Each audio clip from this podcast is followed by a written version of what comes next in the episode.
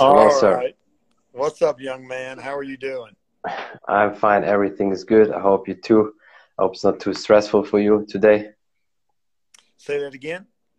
I said I hope it's not too stressful for you today, and I hope everything is good. Not at all. Ready That's perfect. That's perfect. Yeah, tell the people quick who you are. I mean, I know you're a legend, but a lot of people may not know it. So. okay, uh, my name is Ray Thompson. I am a lifelong martial artist. Started my martial arts training in 1974. Uh, I am also head coach and trainer of UFC fighter, uh, five-time kickboxing world champion, uh, and top 10 athlete, two-time title contender, Stephen Wonderboy Thompson. Yeah. So your son, for the people out there not uh, knowing that, I'm I'm sure a lot of people know Stephen from the UFC fights, and yes. um, yeah, tell people quick about your background, how you started in martial arts, or what did you do in general as a kid for sports, or you were just playing and doing nothing as a kid, no sports. As a as a young man, as a kid, you know, in America, I played lots of different sports. I did football and baseball and you know, back then that was pretty much it. Basketball wasn't very good basketball player. Decent at football because I was a pretty big kid. Baseball, not so much. It was, it's wasn't enough wasn't enough contact for me. Uh, I also went to military school. I spent four years in military school, and that's where I got into my martial arts training.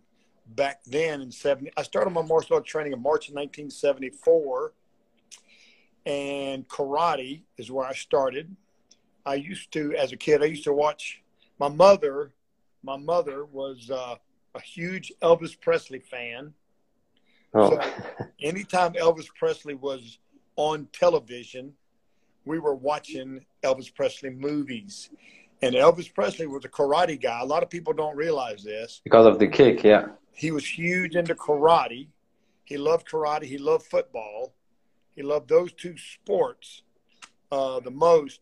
But of course, you know he's you know a musician. You know he he's famous there. But I used to watch Elvis do his karate moves in his movies, and I thought, man, that's so cool. You know, I knew I I knew I couldn't sing, and I I knew I couldn't do the, all the Elvis moves and things like that. Because you know everybody, every kid wants to be cool, right? Every kid yeah. wants to be accepted. They want to be cool. So I thought to myself, you know what? I can't sing. I can't dance, can't do all that. I'm not handsome like Elvis. You know, he was he was a handsome guy. I said, but maybe, maybe if I can learn this karate stuff, I might, you know, I might be a little yeah. cool like him too. so I started my first karate class in March of 1974 in the in the school that I was going to. It was a military school, high school. Uh, so I spent four years there, which I loved it. It was great. One of the best four years of my life. But when my in my senior year, last three months of my senior year, this guy came to our school, offered to teach karate, and I thought to myself, boom, I'm in. So I started then, and uh, I just fell in love with it. I just fell in love with the whole concept of the discipline required, uh, being respectful, dim, you know, being respectful to your seniors, your higher ranks. I went through four years of military school in that kind of environment. And this karate environment was really similar in that you have different ranks and you, you're respectful to those higher ranks. And um, if you challenge those higher ranks, well, you know, you got to pay for that too. Yeah. which I did pay for that quite a bit because I wasn't the brightest karate guy out there. So I would get out there and I'd see somebody of a higher belt and when it was sparring time, I would make sure I made my way over to that person and and you know I would try to test myself. I was actually trying to test them just to kind of and of course they taught me lessons, lots of lessons early.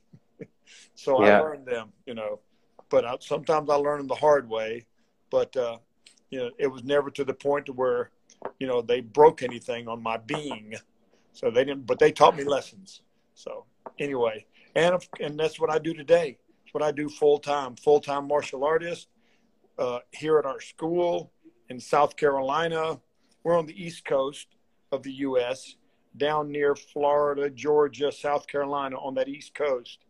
Uh, uh, we, uh, you know, we're we're in the southern states of the United States, so we are we are the southern folk, if you will, and being respectful. Yes, sir, no, sir. Yes, ma'am, and no, ma'am. That's very important in in the South of the U.S. In the South, it's very important that uh, that those those uh, ideologies are expressed. Not so much in the North. They're you know they they don't they're not so much in the north of the U.S. They're not as much about the yes sir, no sir, yes ma'am, and no ma'am as the Southerners are. But uh, they you know they they have their they have their hierarchies, their levels up there as well. So, but anyway, that's what we do. We we have karate. We have our, our largest karate program is by far our you know our largest martial arts program in, in our school. I do this full time. I teach martial arts full time, and it's a family business. Uh, I have five kids, and uh, all of my kids but one is in the martial arts business, and she, the one that's not in the martial arts business, she has her own business. She has her yeah. own business. She she's into into uh, cosmetology, uh, hair hairstyles, and you know she's yeah. into that. So, but her kids are all training martial arts. They're training karate. They're doing so. We have karate program. We have kickboxing program here. We have a fitness program. We have uh, a mixed martial arts program. We have Brazilian jiu jitsu. We have a lot of different arts going on in our facility. We have we have right at 700 active students in our in our school. Wow, that's awesome. Yeah, yeah, and it's and it's we're wide open. We are running and gunning and having a great time doing it. Yeah, I can see that when I see the YouTube videos of your son when he films some stuff, his training, uh, or some fun challenges um, with his brother. They call him Sweet Tea. Sweet Tea. Oh, those, it's, it's always fun. Yeah, yeah how did they how did they come up with that name, Sweet Tea? well, as a kid, you know, Tony Tony is a he's he's the sweetest guy. He really is. He's such a nice guy. Uh, he's he's a big old fella. He's big. He's about yeah. 270, 70 pounds. And if he had any cardio, he's not a cardio kind of guy, right? he's big and powerful, but he but he can do. He's he's a very large Wonder Boy, without the without the cardio. Wonder Boy Wonder Boy doesn't get tired. He can go and go and go and go and go. But Sweet Tea, uh, as a young fella, he was uh, he's the nicest kid, and everybody just started calling him. He's such a sweet kid. He's such a sweet kid, and one day I just called him Sweet Tea, and it's stuck ever since. tea. I think that it fits. And Wonder Boy was probably the, the nickname for Stephen when he uh, knocked out somebody when he was 12. Is that right? Say that again. I'm sorry. I said the, the nickname Wonder Boy came when your son Stephen knocked somebody out when he was just a kid. Yeah, he was and, he was 15. He was 15. Yes, his, his first kickboxing match, he was 15. The The rules required that the athletes are a minimum of 16 years old but I knew the promoter of the event, and we kind of fudged his age. And uh, I knew as a young kid he had a lot of talent, he had a lot of potential, but I really want I really wasn't sure what his heart was like, what kind of what kind of fighting spirit he had. So his first fight, I put him in there with a guy who had probably somewhere around 20 boxing matches. Oh, that's a lot. Somewhere he had a he had close to 20 kickboxing matches as well. So, and this guy was in his early 20s. So I told Stephen, I, Stephen didn't know. He didn't know anything about this guy. So, but I wanted to see what he had. I, I wanted to see what Stephen had as far as what kind of heart he had. so I stuck him in there with this kid, this guy, and he beat the socks off this guy he, he wasn't Stephen wasn't big enough and strong enough to really do any you know he didn't have the man strength that he does today but he just outworked him he pieced him up he just made the guy look bad and that was Stephen's first fight. And this guy, like I said, he had close to 40 fights. Some oh, that's crazy. Some boxing, yeah, yeah. So after the fight, the uh, the guy that was a ring announcer was going interviewed in the ring this this guy that Stephen beat. So the the, the guy interviewed me said he uh, he asked the Stephen's opponent, "What do you think about this kid?" And uh, the guy made the comment to the ring announcer. He said, "I wonder why I even got in the ring with this boy." and then the the ring announcer said, "Wonder Boy, Wonder Boy," you know, and then it kind of stuck. So that's how he came. That's how he came up with the name Wonder Boy. So, I think definitely fits to him. It's a perfect name. I think it's definitely fits to Stephen. Yeah, he it fits him very well. And uh, Stephen's 37 years old, but he's still. I mean, he's still he's still an amazing. He's amazing, uh, amazing athlete, and he's really a sweet guy. He's really a good guy, and and uh, he's still the Wonder Boy. Yeah, that's what a lot of people say, and I definitely enjoy always watching his fights because that style is just uh, awesome. Not a lot of people can do that, and it's of course a lot uh, has a lot to do because of you. So, uh, when did you really shape his style? When did you know, okay, that style fits to me? Because not a lot of karate guys probably have the same style like he has, right? Uh, no, not really. I don't know of too many karate stylists. I mean, there's a, a lot of karate stylists that have very good footwork and very good movement and good speed, but they lack something when it comes to applying the speed and then taking it from a speed maneuver into a power maneuver because you mm-hmm. got to have some power when you hit somebody, right? Yeah. So Wonder Boy's been really good about transitioning his speed into power, into power techniques. So it's good to be fast. It's good to be fast and mobile, but when you hit someone and it doesn't work, it doesn't hurt, then it's really useless. You understand what I'm saying? Yeah, sure. So we work hard on making sure that he has his footwork, he has his speed, he has his angles, but he has power when he hits. Has he has a lot of steam on his strikes when he hits, whether it's punches or kicks. Uh, in mm-hmm. his last fight, which is almost 10, almost, it won't be long, it'll be a year ago. His last yeah. fight, he broke both of his hands. Against Vicente uh, Luque when he dropped yeah. him with the, with yeah. the right hand. Yeah. he sure did. He broke both of his hands uh, in the early in the second round, I think. I think it was. I can't remember exactly but I think he broke both of his hands early in the second round. So from the rest of the second round and through the third, he really couldn't, even though he was throwing punches, he really couldn't set down on him like he wanted to. You know what I'm saying? Yeah. So you got to give you got to give Luque some credit. He's a very tough guy, and uh, whenever Stephen went in and hit Luque in the chin and dropped him, and then Stephen went in and threw some ground and pound punches, that's when he broke that hand that first mm. the the right hand. That's when he broke that right hand. He broke it pretty good. So so from then on out, he was still throwing punches, but he just you know when you're injured, you try to you try to throw, but something in you kind of holds you back. You know what I'm saying? It kind of yeah. Kind of throttles your power back. So that's that's kind of what happened to him. If he hadn't hurt injured his hands, he would. I do believe. You never know, but I do believe he would knock him out. He would have knocked him out. Yeah. Yeah. Yeah. I mean, yeah, it's, style just uh, awesome, and uh, as I said, I really like it, and a lot of people like it. But uh, tell people a little bit about um, the time when you trained versus today. Uh, is there a big difference, or is it hard? Uh-huh. Was it hard back then or today? Uh-huh. Yeah, it's a huge difference.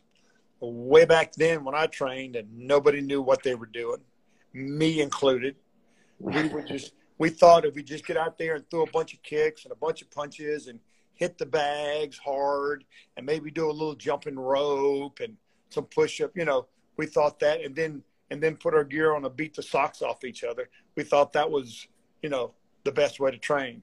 We didn't know any better. But then over time, you know, we started learning and we started, okay, we studied boxing, we study these kickboxers. We try to see what these Muay Thai guys are doing, uh, and then we figure out, okay, this, you know, what we were doing didn't work, uh, but there's a better way. We're going to try this, and we would try that for a little bit, and then we would learn other things. Okay, we got to make sure we we uh, not only are we doing good karate work or good striking, kicking, and punching, but we got to make sure we uh, we pay attention to our nutrition, and we got to make sure we got good strength training. And by the time I figured all that out, it was time for me to sit back and be a coach. You understand mm-hmm. what I'm saying? Yeah. As as a fighter back then, back then I would get out there and fight. I would fight hard, but uh, uh, I wouldn't. You know, you you didn't know. We fought. We fought out of ignorance. We didn't have any. You know, we weren't stupid. We just didn't have the knowledge. You know, yeah. we were ignorant to a lot of things that that we really should have been doing. So, studying boxers, boxing programs, boxing coaches, any anybody we can learn from. That's what we did. And uh, eventually, over time, I became uh, a better coach. I'm a lot better coach than I was a fighter. Uh, but I, you know, back in the day, I wouldn't mind scrapping. I didn't mind that at all. You know, so even though I wasn't, you know, we weren't the best fighters. We, we, you know, we had, we had some, you know, we had the fighting spirit, and we did, we did the best with what we had. But uh, there again, too, we just, we want the best for our athletes, and uh, we want to make sure that uh, they're prepared. And today, it has it has blossomed into a, a pretty awesome uh, uh, uh, pretty awesome business, if you would. I don't like to. I don't think of what I do as being a business, but the reality of it is, it is a business. It is, yeah. Yeah, I mean, if if you don't if you don't have some business sense, then you, are not going to last long. You got to be able to pay the bills. You got to be able to keep the lights on. You got to be able to uh, pay rent or mortgage or whatever you have. You got to make sure you got insurance, all that. You got to be able to cover all that as a as a business professional. But uh, for me, my thing is training training athletes. I train I train kids as early as three years old. I started all my kids training when they were three. Stephen, mm-hmm. he was three years old. His older sister, I started her at three. I got five kids. I started them all at three. Now my kids have started their kids at three years old. I got That's a daughter, awesome. I got a daughter out in Dallas. She she married uh, Professor Carlos Machado. He is he is one of the cousins of the Gracie families. He's a he's yeah. a Brazilian jiu-jitsu dynasty of his. So she married him and they have four kids, and every one of those kids, my grandkids, they started when they were three. The savages now. yeah. yeah. So I mean, I got right now. Currently, I have 12, 13 grandkids.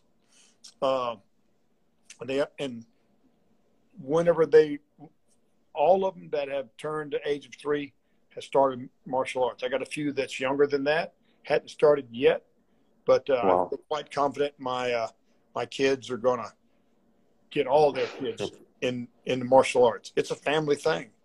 Yeah, I definitely can see that everybody in your family is training, and that's awesome. And Carlos Machado is also um, uh, Stephen's uh, jiu-jitsu coach, and he's he also is. in his corner, right? Yes, yes, he is. He's his head jiu-jitsu coach. Now they live in Dallas. Mm-hmm. They live in Dallas, Texas. That's the middle of the country, of course. But it's but you know, uh, uh so uh, Professor Carlos will come here, train. Steve will go there and train. We don't get a chance to go there a whole lot because our business here, you know, it requires a whole. It requires pretty much all of our time. It's such a, it's such a. We're we're very busy when it comes to our business, our karate school. It requires pretty much. Uh, we have very little downtime. But yeah, but I but I can see you enjoy it. Uh, yeah, definitely enjoy it. I love it. I love it. I'm I'm on vacation every day. when I walk into my karate school, when I walk into our school, uh, it's vacation for me. I mean, I'm having a blast. I get to work out.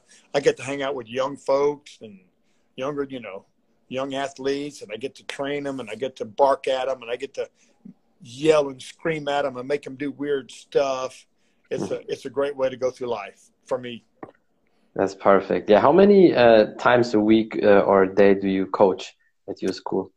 Uh, well, for me, for the most part, I'll do like for example, I did a, I did a training session earlier today. I have I have four more I do tonight. Wow. so like every every session after that, the next uh, session, the next session, all together. Yep, one right after the other. I did my first wow. training session today at at one o'clock. I had a I had a I had two I had two of my fighters that came in and I trained them. I did private with them, and then uh, uh, they have fights coming up. So we do I do privates with my with my my competitive athletes, and then in the evening, like my first training session today will be at five thirty, uh, and it will be my little three and four year old karate kids. So I train. Oh, that's cool. Guys. I'm the head coach for my little three and four year olds, and I'm also the head coach for the adults for my karate program, and of course my MMA and my kickboxing. Uh, I have other coaches that do the jujitsu. Like for example, Stephen, he he does jujitsu for the kids, for our kids and our teenagers. He coaches them. Then I have a couple other black belts, jujitsu black belts, that train the adult jiu-jitsu students. You understand what I'm saying? Yeah. Yeah, yeah. That that's great how you uh, all divided and with all these different coaches, and I think it's a great spirit there. Yeah, we have a we have a good time, and the culture of our school. You know, a lot of schools you go to, gyms they call them gyms. I don't like to call our our school a gym because I think I, I, I want to be. I like to be more than a gym. You know what I'm saying? I want yeah. to be more of a school or a, an academy. That's kind of the mindset that uh, I want to instill in all my students.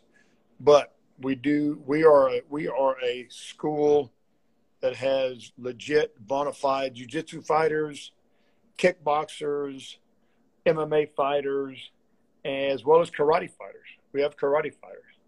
We have world-class karate fighters at our school. So you know, we you don't we don't see a whole lot of that. As far as there's not a whole lot of uh, there's not a whole lot of ad, you know uh, advertising of the other yeah. different disciplines that we have, but we have good, very very I won't say high level athletes. I don't want to sound bragging, but we have some very good athletes in all the other. No, you can definitely say that. You can definitely say you have high level athletes, not just like your son. I mean, I, I see a lot of your people when they spar there and how they are. So there's nothing wrong with saying you have a lot of high level athletes well, because when I it's it's the truth. I appreciate that, but but uh, anyway, we we have a, we have a good time and we uh we do some. I like to think we do some pretty cool stuff. Yeah, I think so too. And let's come back quick to the um, back then and now. Uh, do you think back then was way harder to train than now? So I, am assuming today they train smarter for sure. Oh yeah, yeah, definitely. What? Yeah, the back then we trained. It was it was hardcore training. Like for example, whenever I whenever I started, uh, mats we didn't have mats. I mean, we did we did. Uh, the karate program I trained in, we, we did throws, we did takedowns. Uh, it was a kempo system, and mm-hmm. our the we we would go out and do demonstrations. We would go out and do martial arts demonstrations, and we would do full throws. And the only and the only the mats we had back then was two layers of cardboard. We would lay down on the asphalt or the concrete when we we're out in the public. Yeah, that's that's what we had. Mats were non-existent back then, so we would do full throws, shoulder throws, and hip throws. And of course, my instructor, he would. I was his uke. He, I would be the one being thrown. He had no problem throwing me on the asphalt, or, but at least we, at least he did. He was considerate enough to go get some cardboard to lay down on the asphalt or the concrete that we did our demonstrations on. It was uh, it was some crazy. We did some crazy stuff back then. And uh, you probably also trained barefoot on that concrete floor, oh, yeah. or did you have these shoes on yeah. like they have today? There was a dojo I trained at. it didn't have any heat or air conditioning. so in the winter, in the winter time, uh, you would walk into the dojo. There was no heat. It was cold. It was, it was the temperature in the building was the same temperature as outside. We trained in an old warehouse, and this was back in the mid to late 70s. And we would walk into our dojo. We would put on as much clothes as we could, and then of course shoes off. Shoes off. We trained on concrete floor, and about three minutes into the class, our feet were numb. They were numb. You could hardly feel your feet. Yeah, I can imagine. There, and at the end of the training, at the end of class, we always did our sparring. So that's when we and we didn't have gear back then. Sparring gear, we didn't have it. It was just bare fist and bare knuckle. So we'd get out there, we'd spar, we would hit boom, boom, boom, and we would throw those kicks with reckless abandonment, throw them kicks and front kicks and round kicks and kicking elbows. And then we didn't feel it. We just didn't care. We just boom, we throw them, kicking hard, kicking hard, blasting, boom, boom. So eventually class was over and it's time to go home. We go slip our shoes on we we walk out to our car. About five minutes later, our feet started thawing out, started warming up. Then we realize that oh man, my feet are killing me. After they warm up, after the numbness goes away, after you get the feeling back in your feet, you come to realize, oh man, that that that elbow I kicked, you know, uh, my feeling in my foot. So it was just that was back in the good old days. yeah, I can imagine crazy times, and now um, probably they train way smarter, and also they use their brain more and look at everything: nutrition, strength and conditioning training, everything. Right? Yes, we do. We have we have strength conditioning coach here. Uh, strength strength and conditioning coach works out of our school. He he trains clients here. Uh, uh, no, you know, he doesn't just train Stephen. He's got other clients he trains at our school. We have, like I said, we have a we have two jujitsu black belts that teach here. We have, uh, uh, of course, myself. You know, I do. I, I, teach karate for, like I said, for the kids. I teach karate for the adults. Tony Sweet teaches. Uh, I teach karate for the little three and four year olds, the smallest kids, mm-hmm. and the adults. Stephen teaches the five through 11 year olds, and Tony teaches the 12, 13, 14, 15 year olds. When they turn 16, then they come up to my class. They train oh, with adults. Yeah. So Tony teaches the teenagers. Stephen teaches the kids. I teach the little dragons. That's the littlest guys, and the adults.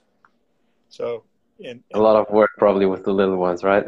yeah, man, I tell you what, the little ones, they're they're so awesome. You know, of course, you can't bark at them. You know, you can't uh, you can't treat them.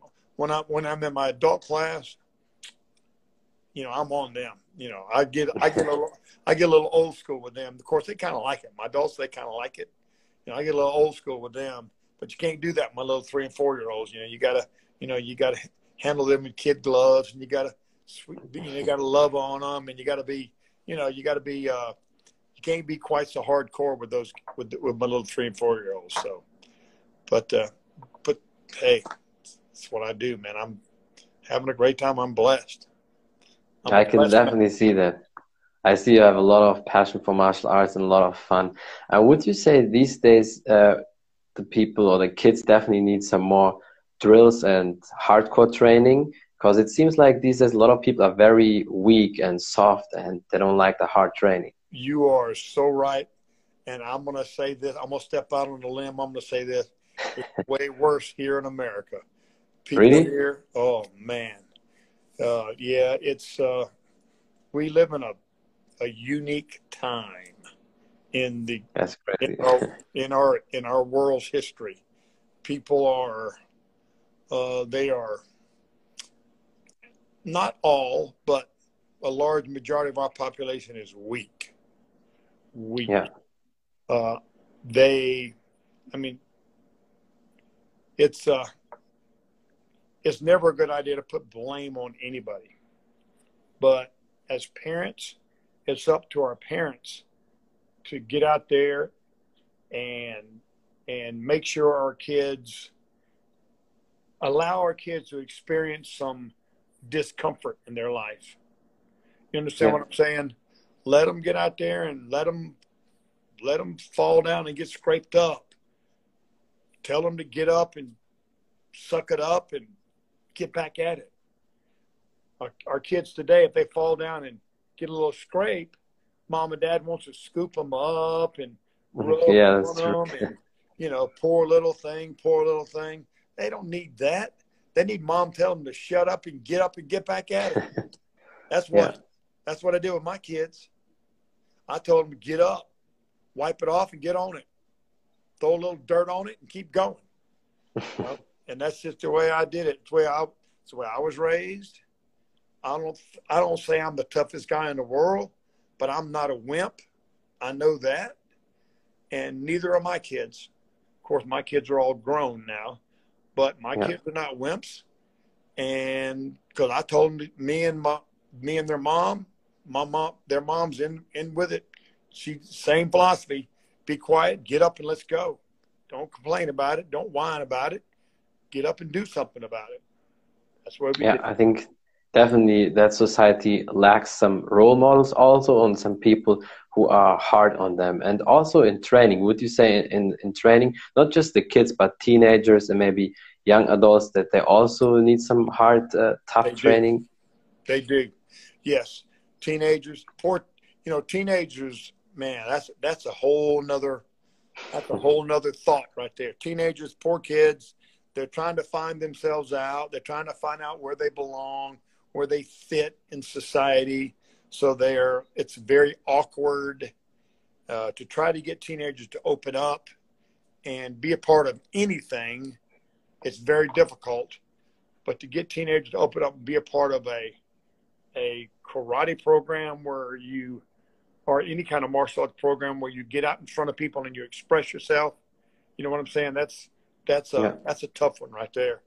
So, and that's and that's where Tony's very good at. Tony's Tony's very good at because uh, he handles our teenagers. I'm talking about my karate guys.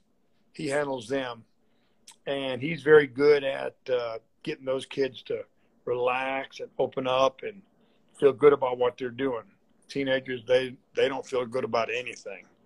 That's know? true. but, uh, so, but teen, Tony's Tony's got a knack for it, I guess me personally, I'm just like, shut up, let's go. We got work to do.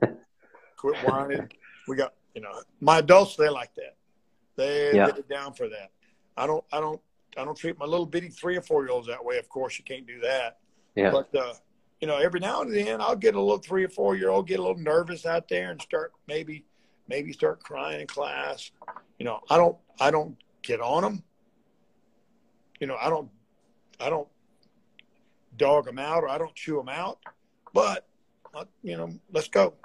You know, I have to do it in a little bit nicer fashion, I guess. But uh, I don't let them, I don't let them whine and whine their way out of do, you know, cry the, the way out of doing anything. If there's if there's a certain task I want my little three and four year olds to do, then I expect them to do it. They can cry if they want, but I expect them to do it.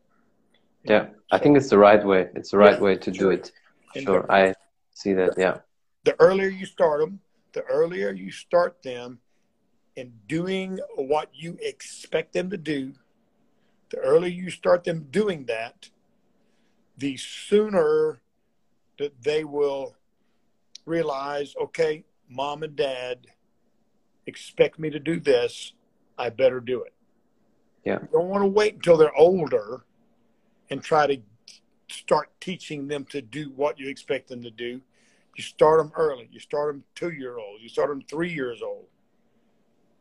If you expect, if you expect little Johnny, if you expect little Johnny to to pick up his toys in his room, you make sure little Johnny picks his toys up in his room. Yeah. If you tell little Johnny to pick his toys up, and then you let little Johnny cry and whine and complain and not actually get it done, then you have set little Johnny up to believe it's okay to uh, not do what you expect them to do. Yeah. You understand what I'm saying? Yeah, sure. So if I tell my kids to do something, I, I, I expect them to do it, and I'm going to make sure that they do exactly what I told them to do. And they're not going to. They can cry all they want, they can whine and complain all they want, but they're going to do what I told them to do. Why? Yeah, I think it's the right way. Why? Because I'm the boss, and they need to know that. They need to learn yeah. that there are bosses. There will be bosses in their life, and it starts with mom and dad. And a lot of our parents, they don't get that. They they ain't got that figured out just yet. So it's mm-hmm. very important that we teach our kids who's the boss, and then when the boss speaks, kids listen and do. If I got any parents out there listening, this has been this is what I was taught as a kid. I learned my lessons.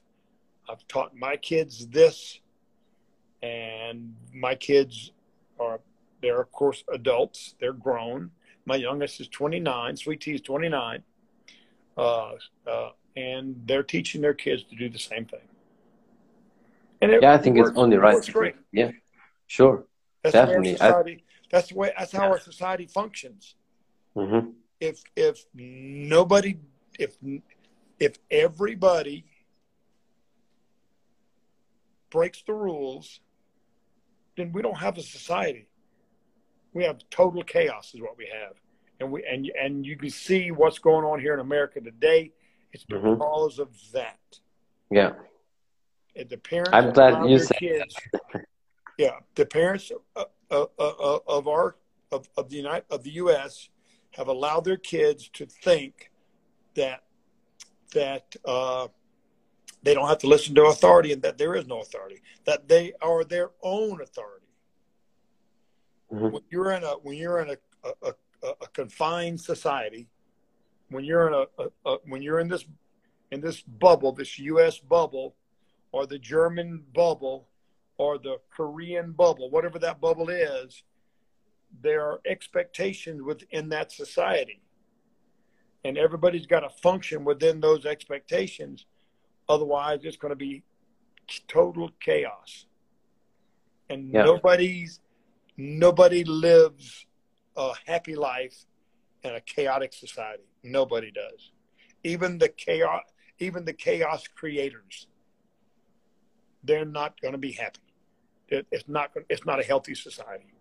Yeah, and I think we can see that these days, and especially now with the corona in the whole world. But I think what you said now, it seems like in America is it's the worst. I mean, I know worst. in Germany it's the same problem, but it definitely seems like in America it's a little bit a step uh, it's, worse. It's the worst. It's the worst. We got we got Americans that think uh, that you know they can do what they want to do, and no matter what. But the problem is, is we have political powers that are actually fueling that, mm-hmm. and it's causing the it's causing the disarray, it's causing the chaos uh, that you see today. And if you'll notice, this happens about every four years. Mm-hmm. That's true. for an election. So that's yeah. you know, you hadn't seen a word about this uh, three years ago. You know what I'm saying? Yeah. Now, before the last election, it was a mess. Mm-hmm. The election happened. Uh, our president was elected. President Trump was elected. Everything went silent. Boom until about uh, about you know eight yeah. nine months prior to the uh, upcoming election. Now you see all this mess happening again. Yeah. So it's it's politically driven, without a doubt. Definitely for sure, but also as you said, it's uh, up to the parents because if all the parents would be strong and very uh, disciplined with their kids, um, yeah, the society would be definitely um, stronger. And I can just say from my experience, martial arts definitely toughened me up and helped every kid I know when they start with martial arts and when they stick uh, to martial arts because of course if you train one year and then you drop out and you do other stuff it's not really helping. But if you stick to it for a few years um, then definitely um, helps a lot for sure. It was the the rule in my house was all i have all of my kids started training at the age of five three years old three years old and once they've turned 16 years of age they had they must train between three and 16. Mm-hmm. Once they turn 16 years old, and if they decided they did not want to continue their martial arts training, then at that point in time, I would allow them to make that decision. But up until that point, they had to train martial arts, whether they liked it or not. There were some days mm-hmm. they liked it, some days they didn't, but they had to go and do their training.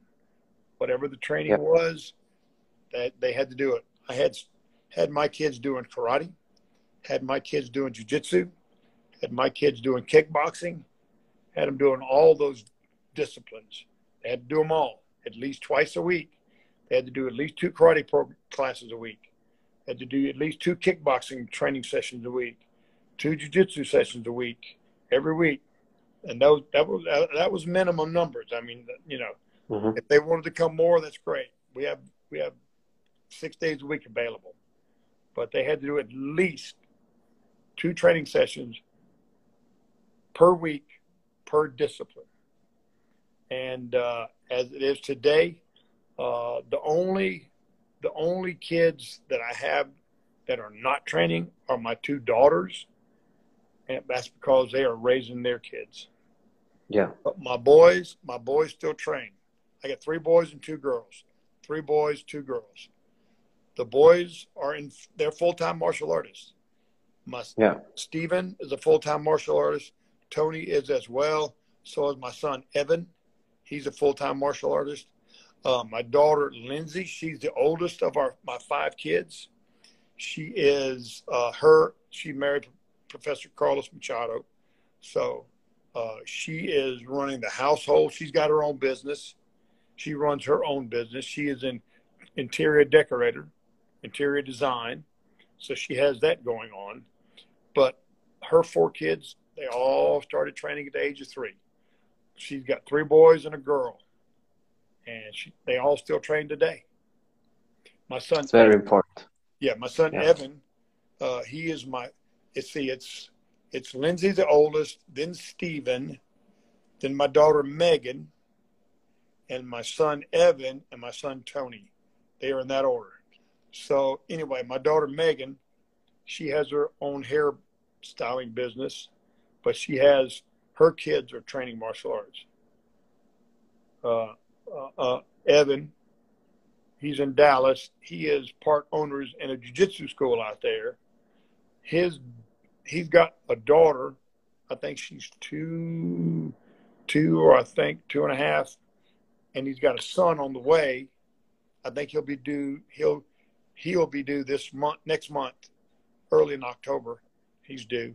But anyway, his daughter's not old enough to train yet.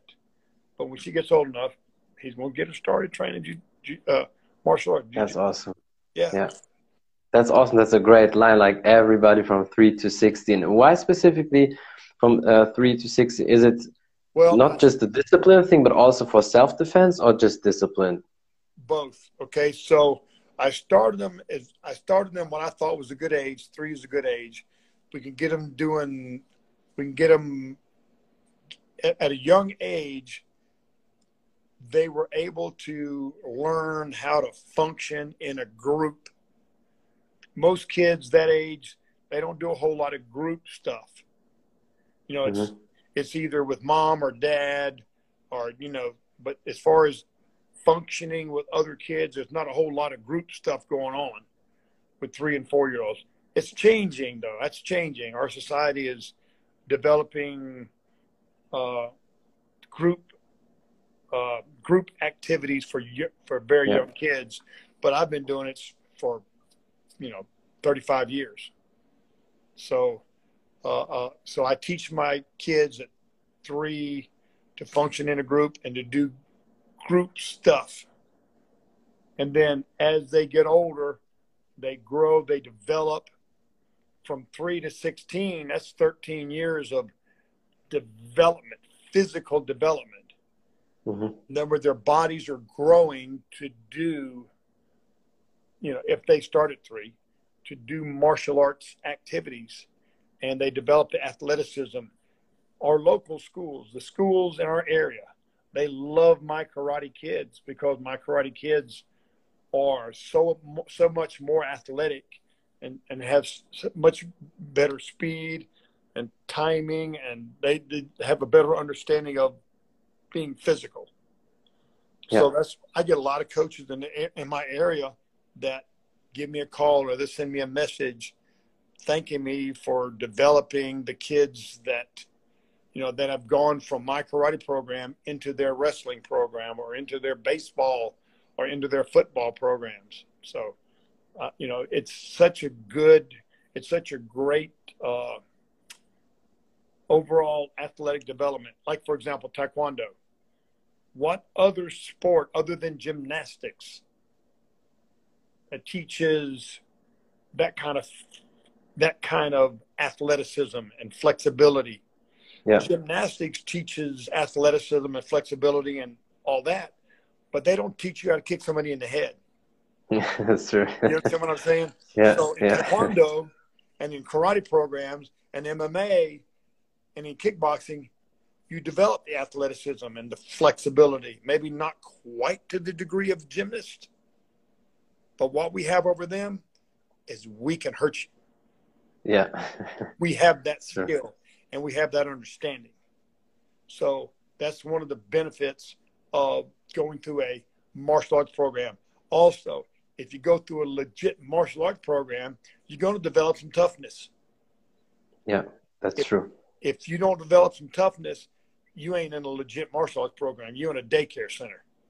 Yeah. you understand what I'm saying? So, 100%. Uh, so anyway, that's, you know, that's the that's the reason why I required my kids to participate until they're at least 16 years of age.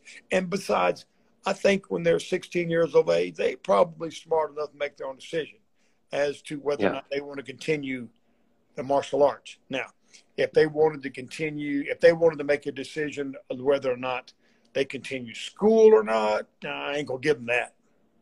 I'm not gonna give yeah. them the opportunity to make that decision. You know what I'm saying? They're going to finish school whether they like it or not. But when it comes to extracurricular, if you will, uh, extracurricular activities, and karate's kind of, sort of, maybe a little bit kind of that, uh, then I might give them a chance to make that decision. But like I said, all my kids, uh, when they, when they, uh, when they started their martial arts, it was required and they were required to continue training until the age of 16. And then at that point, I gave them, I'll give them a chance to make that decision whether they want to continue or not.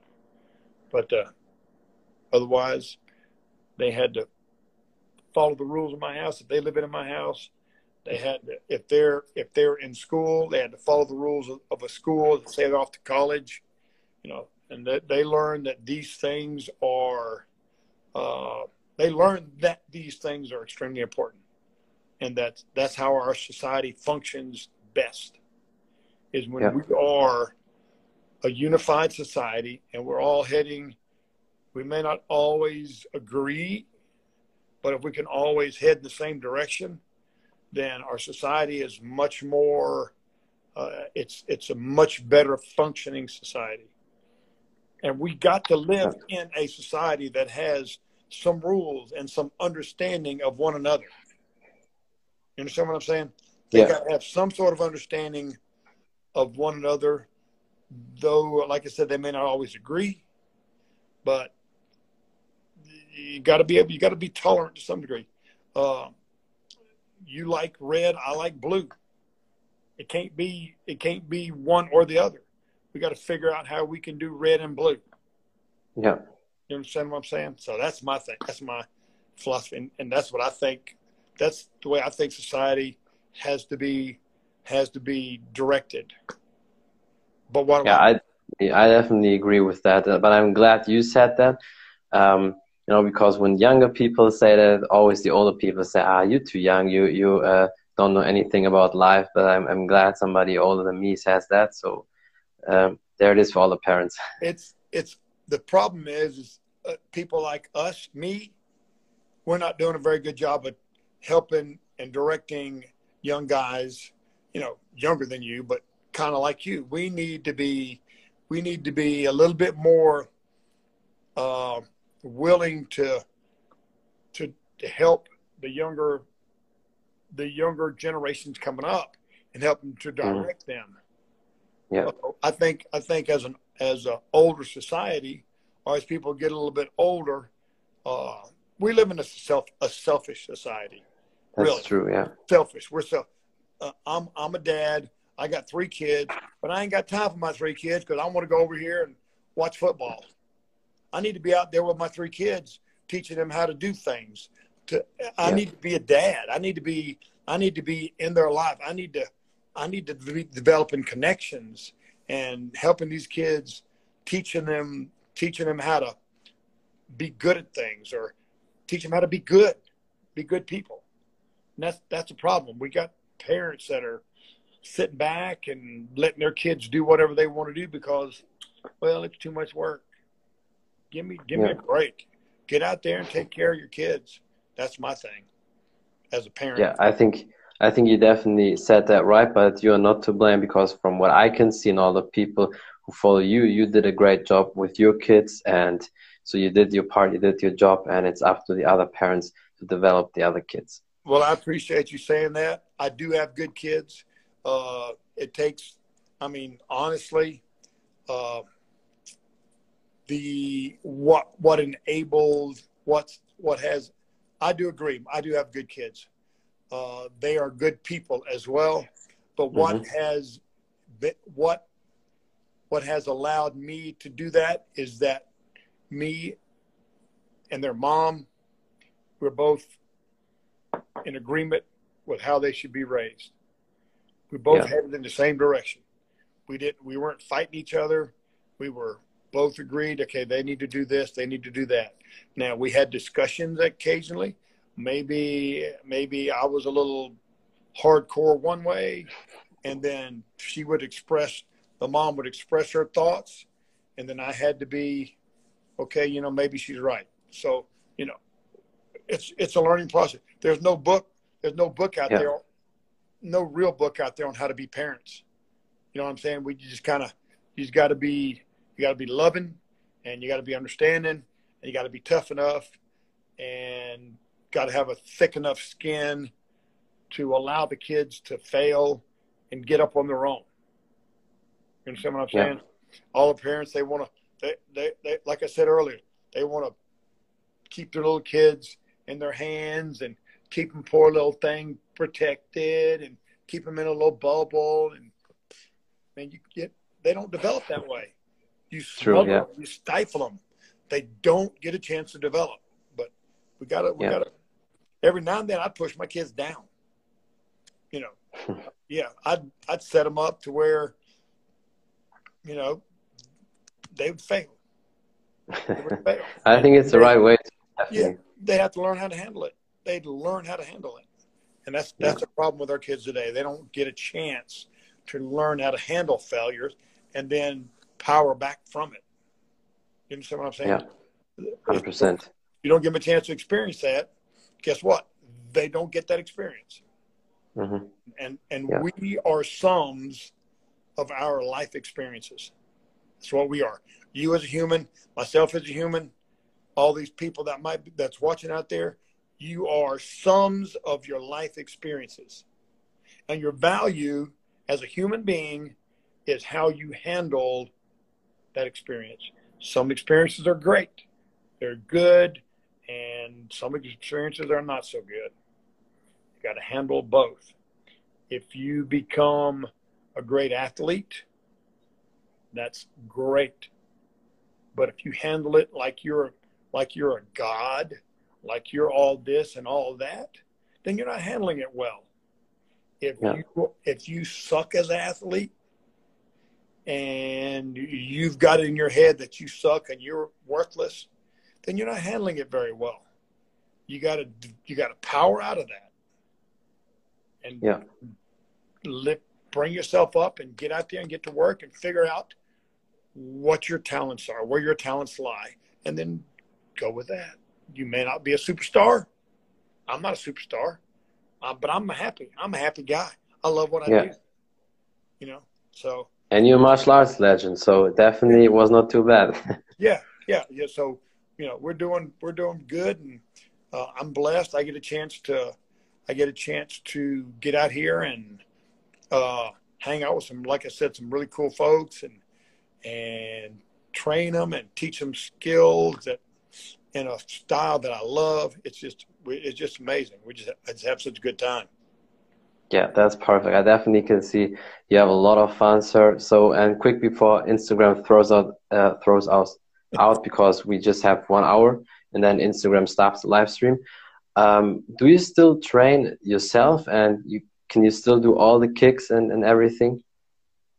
Why'd you ask me that? I, I mean, I still train. I still train, but all the kicks. Yeah, I'm 65 years old. Yeah, I think you, you can do what, them. I'll tell you what I'll do. I tell you what I can do. I'll give you the roughest 30 seconds of your life. That's perfect. That, no, I ask that because I ask that because sir, a lot of um, great teachers when they're over 60 or over 70 when they coach, they still have all that knowledge, but I see a lot of them don't really train that much or maybe can't oh, kick that high. So yeah. yeah, I still train. I can still kick you in the head. I may not be as fast as I once was, but but you have that eye and the power. yeah. So, but uh, you know, am I 25? No, but you know, my skills are. I still I still work on my skills, and uh, currently I've been really training a lot of stick and knife. I've been really mm-hmm. working on some weapons training because I love weapons. Weapons are the great equalizer. So, but I've been working a lot of that, working some Kali, some Eskrima, really working that, yeah, yeah. enjoying that. I got my own Eskrima coach, so Kali coach, so we having a good time. But my kicks and punches, awesome. I still work on them. I still do my maki. Awesome. I still old school maki. I still work that. Uh, makiwara. That's awesome. Yeah. Anyway. That's perfect. Yeah. So, and uh, thank you so much for your time. So I really appreciate that. I feel like we could talk for two or three hours, but unfortunately, Instagram only allows one hour. But uh, it was a blast for me, and I really appreciate that. Well, thank you so much, and had a great time. And Anytime. hopefully, we'll connect again. If you ever come to the states, come 100%. to South Carolina. Well, thank you so much. I appreciate that. I will definitely come. thank you so much. Thank you. Anytime. Adios. Bye, sir. Bye bye.